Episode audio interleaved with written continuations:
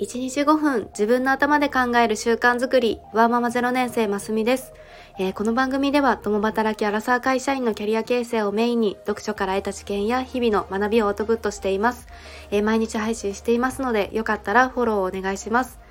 えー、週末いかがお過ごしでしょうか？えー、我が家は、えー、今日は夫のお友達ファミリーのお家に遊ばせてもらって、で、月齢も近いお子さんもいて、で、息子はもう本当にいっぱいあるおもちゃで 遊ばせていただいて、もう大満足っていうような、あの、感じで、一日を過ごしていました。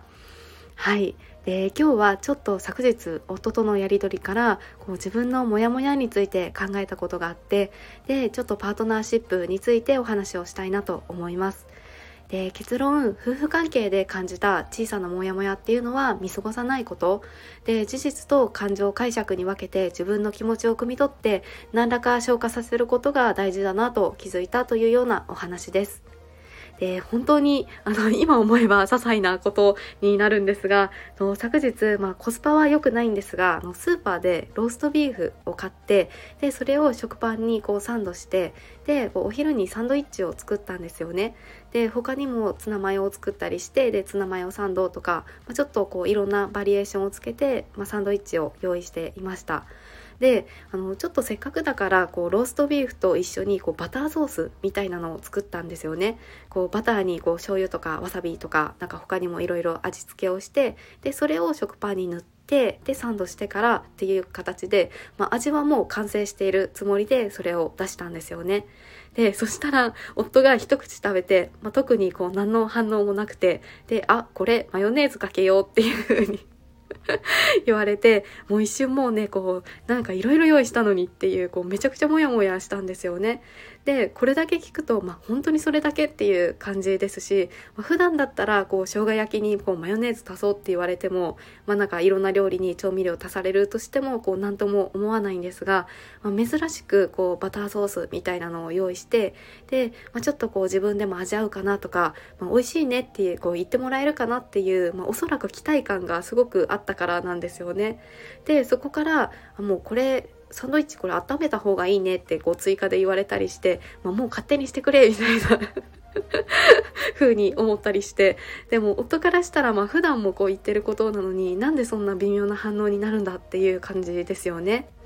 でまあ、私もこうその瞬間っていうのはもちろんイラッとする時もあるんですが、まあ後からこう何にそのモヤモヤにつながったのかっていうのは振り返るようにしています。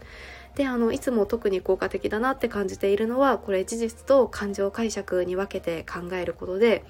で今日の事実でいくとまあ、夫はこうマヨネーズかけていいって言ったもう言葉だけなんですよね。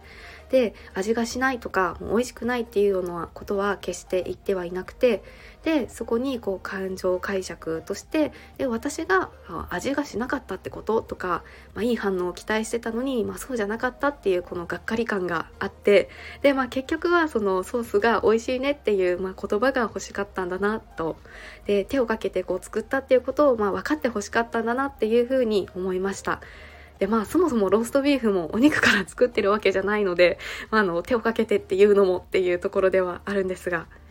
でそしてここであの大石春さんのワーママ春さんの40歳の壁本って言われる本でも、ま、ちょっと印象的だった言葉があって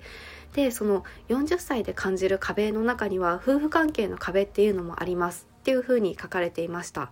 でそれが、えー、結婚してから例えば10年前後経ったとして、まあ、いろんな悩みがこう小さな石となって積み重なって出てきてくるのが夫婦関係の壁っていうふうに書かれていました。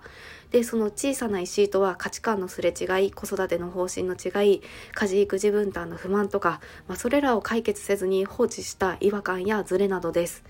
でも結婚生活におけるこういった些細なことを繰り返しすり合わせて夫婦の絆を深めていくのが理想ではあるけれどそれがすり合わせられないまま石として足元に転がっていることもよくありますと。でそれがさらに不満という名のセメントが流れ込んでその岩盤化したりあの自分を守る防波堤にするために自らが石を強固に固めてしまったりすることもあるということですっていうふうに書かれていてあのまさにこう昨日感じたような、まあ、本当にこの小さなモヤモヤとかが悩みとかもこう石になってでこれを無視していたらこう積もり積もってこれが夫婦関係の壁になっていくんだなっていうふうに思いました。で、まあ、もう昨日の話もそもそももうこういうソース作ったんだけどどうかなとか、まあ、ちゃんと口に出してこう伝えるっていうことがやっぱり改めて大事ですよね。はいで今日は夫婦関係で感じたこの小さなモヤモヤを見過ごさないことで事実と感情解釈に分けてこう自分の気持ちを汲み取ってあげるっていうことだったり、まあ、それがまなぜなのかっていうのを消化させるっていうことが大事だなっていうのを気づいたというようなお話をさせていただきました。はいいかがでしょうか？まあ、こういう石みたいなことってあるあるですとか まうちはうまくやってますっていう方ものいいねボタンやフォローしていただけると嬉しいです、えー、お聴きくださり本当にありがとうございました。それではまた明日の放送でお会いしましょう。